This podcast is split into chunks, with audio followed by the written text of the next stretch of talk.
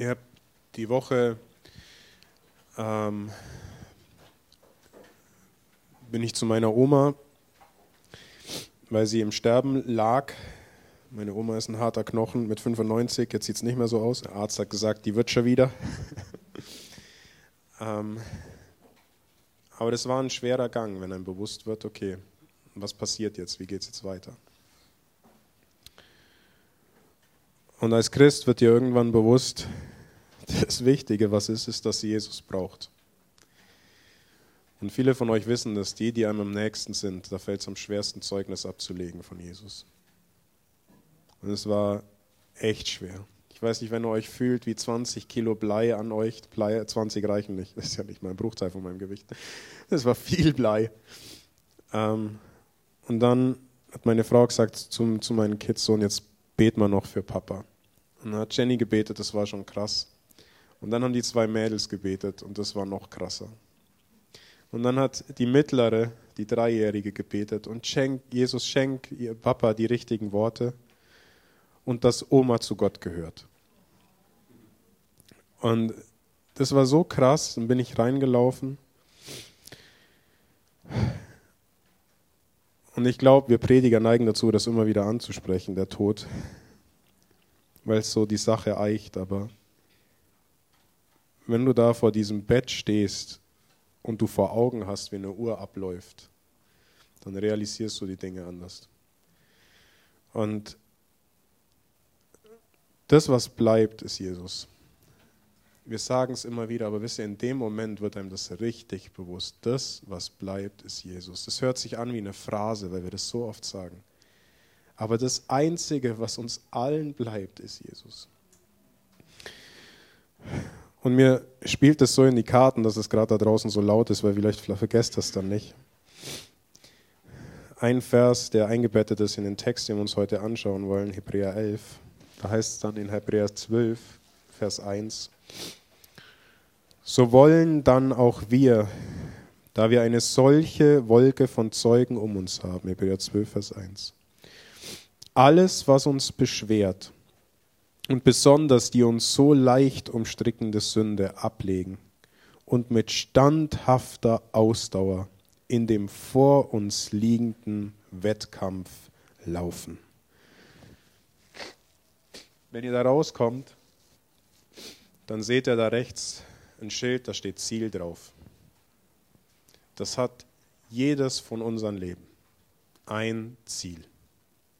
Und die Frage ist, ob wir da drauf zulaufen. Und dieses eine Ziel heißt Jesus. Ihm wohlgefällig zu leben.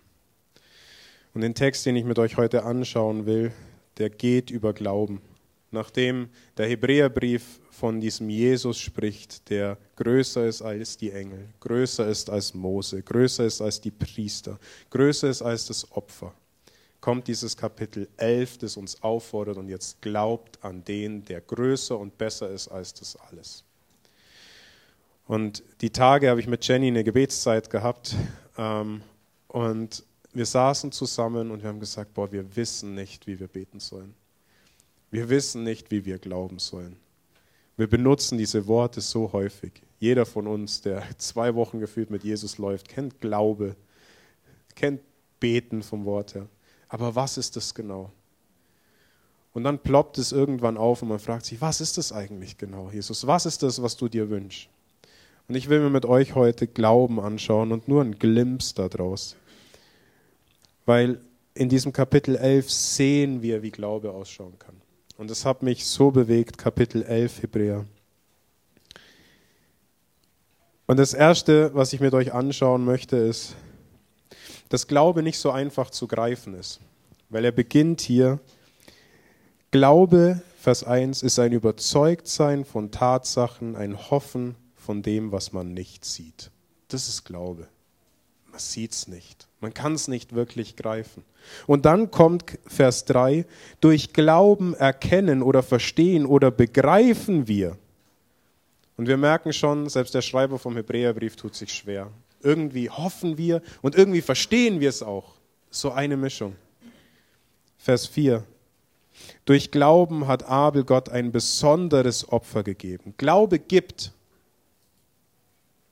Und dann Vers 7. Durch Glaube hat Noah, als er die göttliche Verheißung, äh, Weissagung empfangen hat. Glaube empfängt. Ist gar nicht so leicht mit Glauben. Glauben gibt, Glaube empfängt. Glaube hofft, Glaube versteht.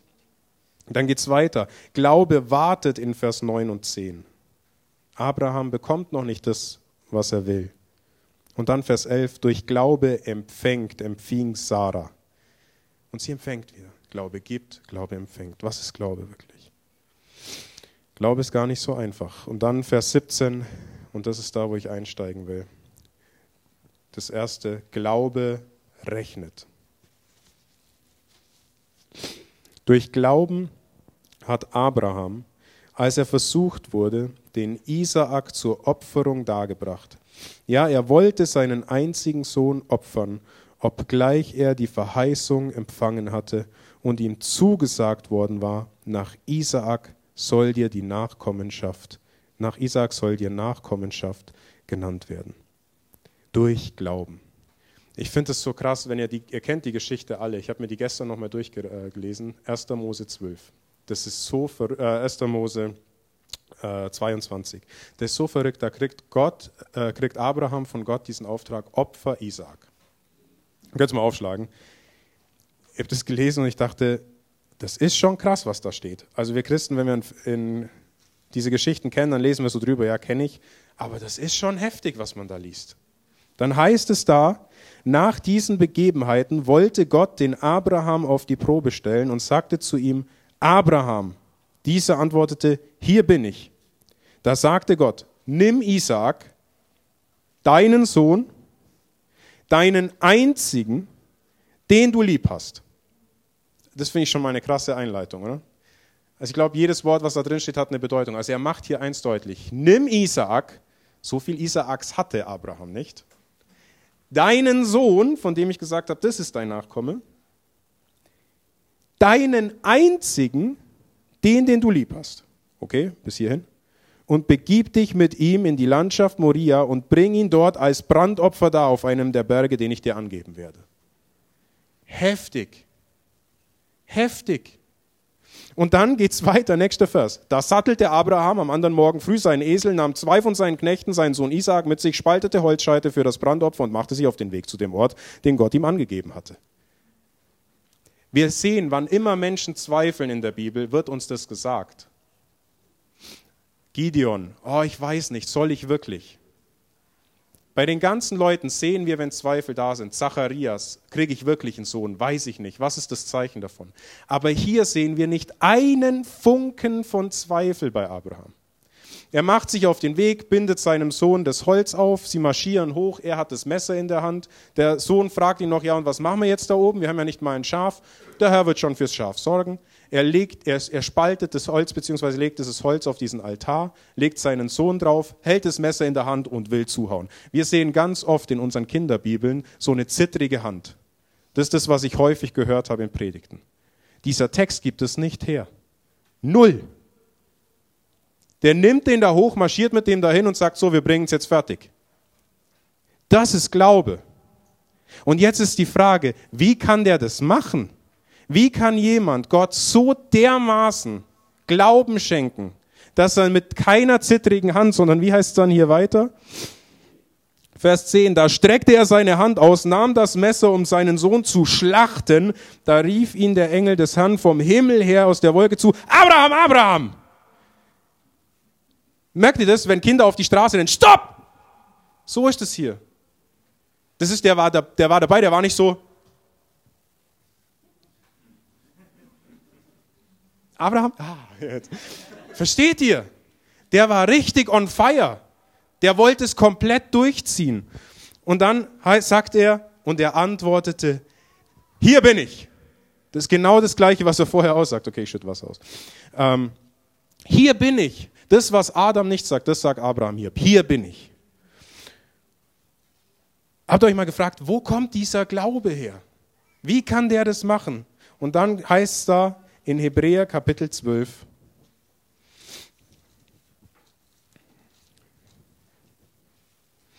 seinen Sohn zu opfern, obgleich er die Verheißung empfangen hatte und zu ihm gesagt worden war, nach Isaak soll dir Nachkommenschaft genannt werden. Und dann Vers 19.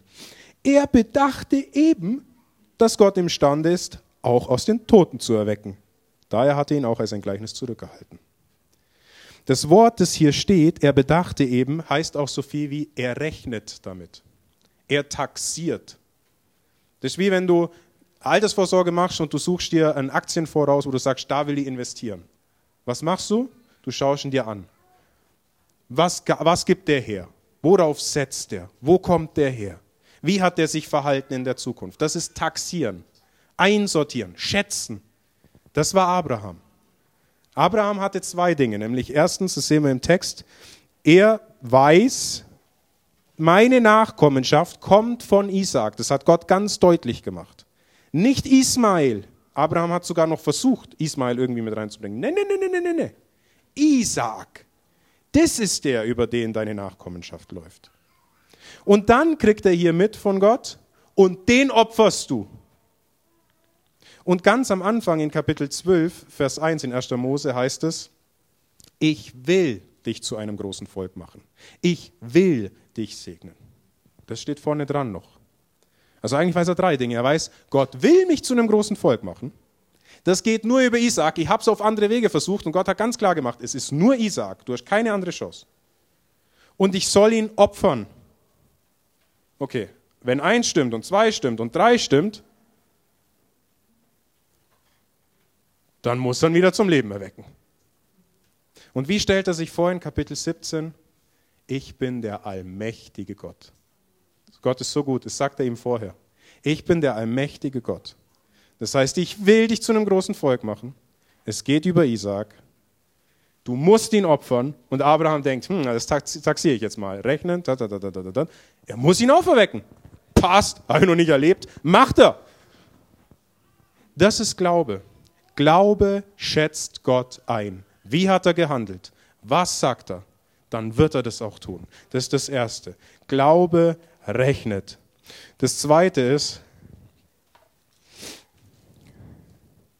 Glaube lebt im Blick auf das Zukünftige. Durch Glauben, Vers 20, segnete Isaac den Jakob und den Esau im Blick auf zukünftige Dinge. Er war sich bewusst, das hier ist nicht alles. Und wisst ihr, deswegen tun wir uns oft so schwer, Glauben zu schenken, Glauben zu geben und wirklich Glauben zu haben. Warum? Weil wir wirklich meinen, das wäre alles. Wir Christen sprechen oft davon, aber wir haben es nicht vor Augen. Das hier, was wir sehen, ist nicht alles. Gott hat am Anfang der Zeiten aus dem Unsichtbare das Sichtbare erschaffen und am Ende der Zeiten wird er es nochmal tun. Er wird eine neue Erde und einen neuen Himmel schaffen. Noch sehen wir sie nicht. Noch, noch ist das Tote Meer salzig. Noch sind dort salzige Pfützen, aber es wird der Tag kommen, da wird das tote Meer wieder lebendig sein, Fischer werden dort sein und noch mehr als das nach der neuen Schöpfung werden selbst diese salzigen Pfützen weg sein. Wir sehen es noch nicht, aber das ist das, was uns erwartet. So sicher wie das Amen von Amel in der Kirche. Vers 21, das zweite. Glauben betet im Sterben. Durch Glauben segnete Jakob bei seinem Sterben jeden der beiden Söhne Josefs und betete zu Gott oder betete Gott an, auf die Spitze seines Stabes gelehnt. Zwei Dinge, was wir hier sehen. Glaube und Segen will gekämpft sein und will erkämpft sein. Warum liegt er hier auf den Stab gelehnt? Weil den Segen, den er weitergibt seinen Kindern, ist der Segen, den er sich erkämpft hat. Er hat mit Gott gerungen, deswegen ist er gehumpelt. Das ist das eine.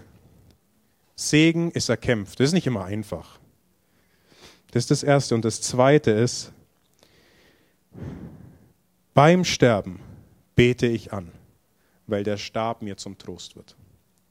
Das, was wir hier sehen, ist Psalm 23. Ihr wisst, ich liebe Psalm 23. Ich sehe ihn gefühlt überall. Und jetzt kannst du sagen, ja, das ist jetzt schon weit her interpretiert, Max, oder? Die Spitze des Stabes und Psalm 23, durch das Tal der Todesstatten hindurch, trägt er uns durch, bereitet uns einen Tisch, segnet uns. Bin ich noch da? Hört ihr mich? Du bist noch da, aber wir hören dich. Wir hört, ja, da muss ich auch da. Ich bin noch da. Ähm, durch Glaube durch Glaube segnete Jakob bei seinem Sterben jeden der beiden Söhne Josefs und betete zu Gott auf die Spitze seines Stabes gelehnt. Glauben rechnet damit, dass Gott gut ist, dass Gott tröstet, dass Gott derjenige ist, der mich durch dieses Tal der Todesschatten hindurchbringt. Und es ist so spannend, in 1. Mose 48, wo nämlich genau das passiert, wo er diese Söhne von Josef segnet, da heißt es, 1. Mose 48. Vers 15. Dann segnete er Josef mit den Worten, der Gott, vor dessen Angesicht meine Väter Abraham und Isaak gewandelt sind. Der Gott, der mein Hirte gewesen ist, seitdem ich lebe bis zu diesem Tag. Und dann durchs Tal der Todesschatten. Ich fürchte keinen Unglück. Der Engel, der mich aus dem Unglück errettet hatte. Dann Vers 17, er legt die Hand auf das Haupt, salbt er frei bzw. segnet ihn. Vers 21, Gott wird mit euch sein und euch in das Land eurer Väter bringen, das Land, das Gott ihm zugesagt hat. Im Blick unter seinen Feinden, Vers 22, den Amoritern, einst mit meinem Schwert und meinem Bogen abgenommen.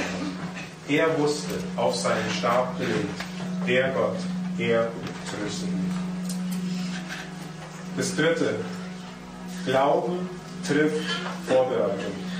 Durch Glauben gedachte Josef bei seinem Lebensende des Auszugs der Israeliten und traf Anordnungen im Betreff seiner Gebeine. Glaube sieht über den Tod hinaus. Er weiß, äh, Josef war so überzeugt, dass er gesagt hat, meine Gebeine will ich vorbereitet haben, dass wenn ihr auszieht, und das wird wahrscheinlich schnell passieren, dass ihr es gleich mitnehmen könnt im Köfferchen. So sehr hat er damit gerechnet, dass das, was Gott sagt, tatsächlich eintreffen wird. Durch Glauben gedachte Josef bei seinem Lebensende des Auszugs der Israeliten und traf Anordnungen im Betreff seiner Gebeine. Mose, Vers 26. Fünftens. Glaube schaut. Vers 26. Er hielt die Schmach Christi für größeren Reichtum als die Schätze Ägyptens, denn er hatte die himmlische Belohnung im Auge. Durch Glauben verließ er Ägypten, ohne Furcht vor dem Zorn des Königs, denn er wurde stark, als ob er den Unsichtbaren sähe. Es wird der Zeitpunkt kommen, da zeigt sich Gott. Und ich habe vor Jahren mal ein Beispiel gehört von jemandem, da sagt er, vielleicht kennt ihr das an einem sonnigen Tag, ihr geht auf irgendeine Veranstaltung, ihr wollt noch mal kurz nachgucken, ob euer Mascara nicht verlaufen ist, steigt aus dem Auto aus, seht eine getönte Scheibe, guckt noch mal nach und auf einmal drückt einer, der im Auto drin sitzt, auf den Knopf und die Scheibe fährt runter. Das ist Gott. Es wird der Zeitpunkt passieren, da drückt er auf den Knopf und es wird sichtbar werden, dass er all die Zeit da war. Und dieses Bewusstsein hatte Mose. Mose hat gesagt, ich habe ihn gefühlt alle Zeit vor Augen, als sähe ich ihn. Ich werde stark dadurch, wenn mir bewusst wird, er ist da. Er ist derjenige, der sich um mich kümmert. Und das hat mich beim, bei Glaube so fasziniert, dass es eben nicht darum ankommt, dass ich mir Glauben erkämpfen muss, sondern dass Glaube etwas ist, was auf ihn schaut. Jesus ist derjenige, der dieses Wort für Glauben bedeutet so viel wie treu und wahrhaftig. Unser Wort Amen kommt von Glauben. Emmet oder Amen ist genau das. Glauben, wahrhaftig, treu. Das ist, was Gott sagt, das bin ich. Ich bin treu. Ich bin wahrhaftig. Und deswegen heißt es hier in Kapitel 11, Vers 6, ohne Glaube aber kann man Gott unmöglich wohlgefallen.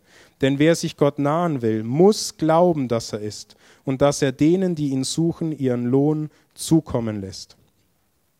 Ich schaue auf ihn, der wirklich treu ist. Es geht nicht um meinen Glauben, sondern zu erkennen, er ist treu.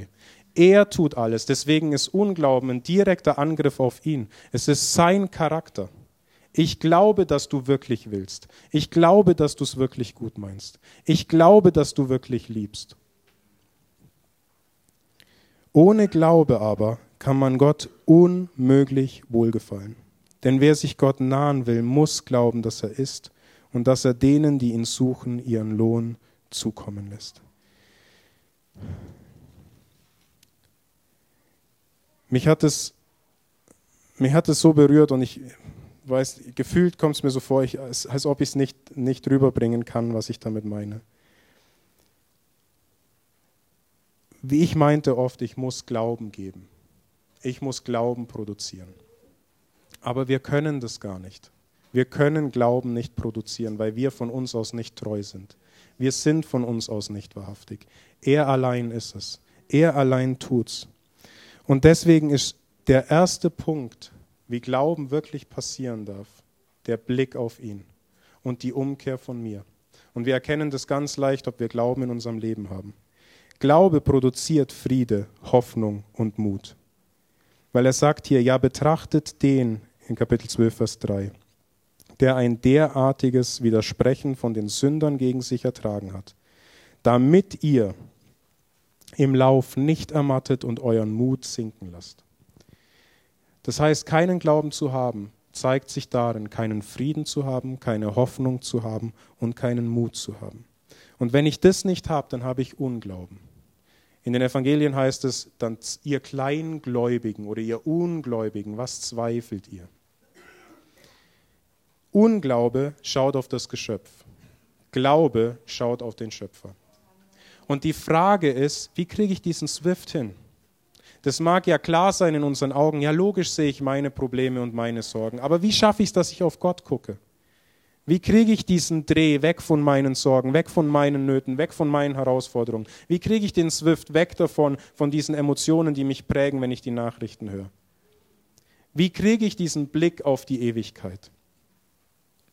Und wisst ihr, oftmals ist die einfachste Antwort die leichteste, die wir so schnell übersehen.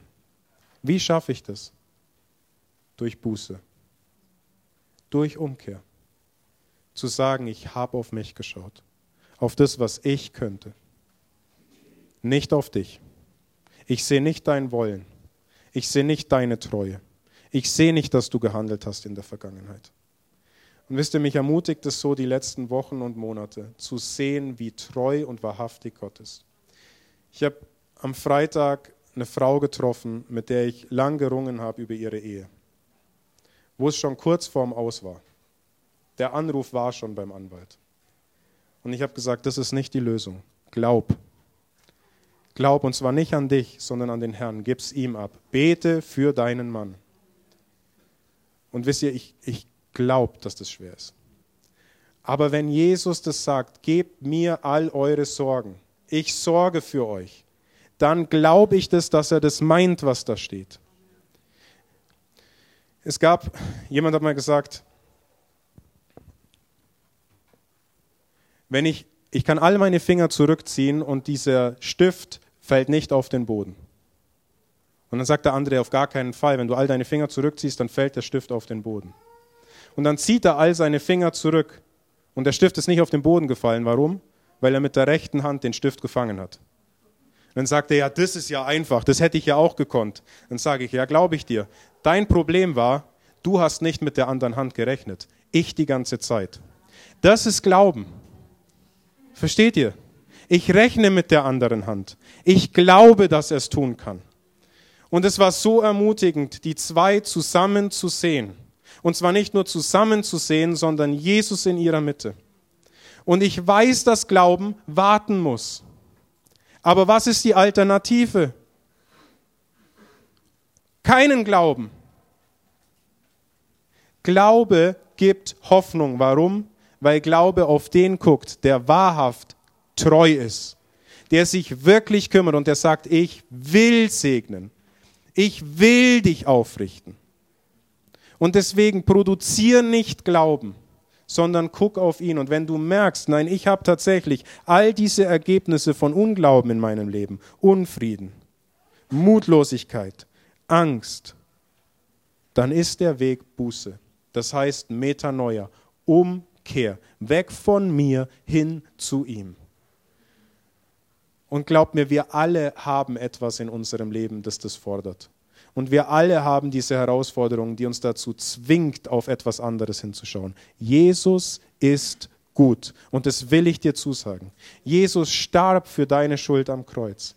Er hat dir gezeigt, wie du ihn eintaxieren kannst. Ja, betrachtet den, damit ihr im Lauf nicht ermattet und euren Mut nicht sinken lasst. Glauben rechnet. Glauben schaut auf das, was kommt, nicht auf das, was ist. Glauben betet an im Sterben. Im Tal der Todesschatten ist meine Hoffnung dieser Stecken und Stab, ist meine Hoffnung, er trägt mich durch, er wird mich aufrichten, er kümmert sich um mich, er wird mir seine Hand auf mein Haupt leben und mich salben. Und wisst ihr, diese Probleme, die du vor Augen hast, die werden vorbeigehen. Und das sage ich nicht, weil ich ein Wohlstandsevangelist bin. Es wird der Zeitpunkt kommen, an dem Jesus den Himmel durchbricht. Es wird der Zeitpunkt kommen, an dem du wie meine, meine Oma auf dem Pflegebett liegst und es ausgeht. Deine Probleme werden vergehen und es ist eine kurze Zeit. Auch wenn ihr durch diese kurze Zeit mancherlei Leiden ertragen müsst, wie es Petrus sagt. Aber es wird vergehen. Und die einzige Hoffnung, die du hast in dieser Zeit des Tales der Todesschatten, ist er. Verlier nicht den Mut. Und wisst ihr, eine Sache will ich dir auch noch sagen. Schau nicht auf das, was du dir erhoffst, das sich ändern muss. Und glaub, dass sich das ändert. Dann hast du mich falsch verstanden. Schau auf Jesus. Versteht ihr den Unterschied? Wir glauben dann häufig an die Sache, die uns das Problem darstellt und dass Gott sich darum kümmert, anstelle dass wir auf ihn schauen und dann das vergessen und verlieren, was uns das große Problem ist. Versteht ihr, was ich meine? Ich kenne das von mir. Mein Auto ist kaputt, ich habe kein Auto mehr. Das mag für dich klein klingen. Meine Ehe ist kaputt, die Ehe funktioniert nicht. Mein Job ist weg, ich habe keinen Job mehr. Meine Finanzen rennen dahin, ich habe kein Geld mehr. Ich weiß, dass das uns direkt vor Augen steht. Aber was sagt er bei all dem? Betrachtet den, damit ihr im Lauf nicht ermattet und euren Mut nicht sinken lässt. Ich weiß, dass das schwierig ist. Und wenn du merkst, dass bei dir der Swift zu schwer fällt, tu Buße. Leg's ihm hin. Du bist nicht schlechter wie wir alle. Wir sind genauso. Wir müssen zu ihm kommen, immer wieder neu und sagen, Herr, vergib, dass ich auf das schaue, was vor Augen ist, dass ich deiner Treue nicht Glauben schenke. Amen heißt genau das. Er ist treu. Amen. Er ist treu, nicht ich. Mein Problem ist auch nicht treu, weil es geht. Versteht ihr? Er kommt. Er ist treu. Er wird es tun. Deswegen schau auf den, der bleibt.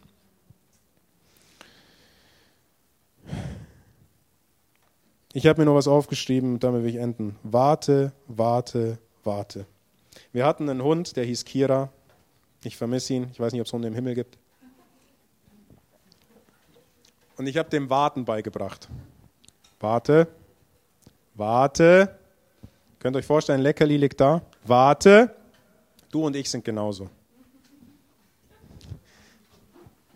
Warte. Warte. Frühstart. Okay, nochmal. Warte. Es kommt der Moment, an dem Gottes Warten durchbricht. Und ich fand es am Mittwoch so cool beim Gebetsabend. Wir haben gewartet. Wir haben uns Lieder angehört. Es war Stille. Und es war so, warte warte. Und dann kam Julian und sagt, und jetzt beten wir füreinander. Und alle, Brah! Dieser Zeitpunkt kommt, versteht ihr mich? Jesus sagt, ich warte, ich warte. Und das ist so spannend, in der Apostelgeschichte heißt es, bis das erfüllt wird. Und dann schickt er. Und er wartet da oben. Und er wartet auch in dieser Haltung. Das Pferd ist gesattelt. Die weißen Kleider sind angelegt. Das Heer ist gesammelt. Es wird der Zeitpunkt kommen, wo all diese Probleme durchbrochen werden. Und ich wünsche mir, gefühlt, ich weiß nicht, ob ich irgendwie irgendwas gesagt habe von dem, was ich sagen wollte, aber das, was ich mir wirklich wünsche, ist, haben Bewusstsein, Gott ist gut, Gott ist treu, du bist nicht treu. Du darfst treu sein, weil er treu ist. Er ist da und er sagt dir zu, schau auf mich, weil all das andere, was dich umgeht, umgibt, vergeht. Bete mich an, schau auf mich und ich kümmere mich um dich. Warum? Weil ich will. Amen.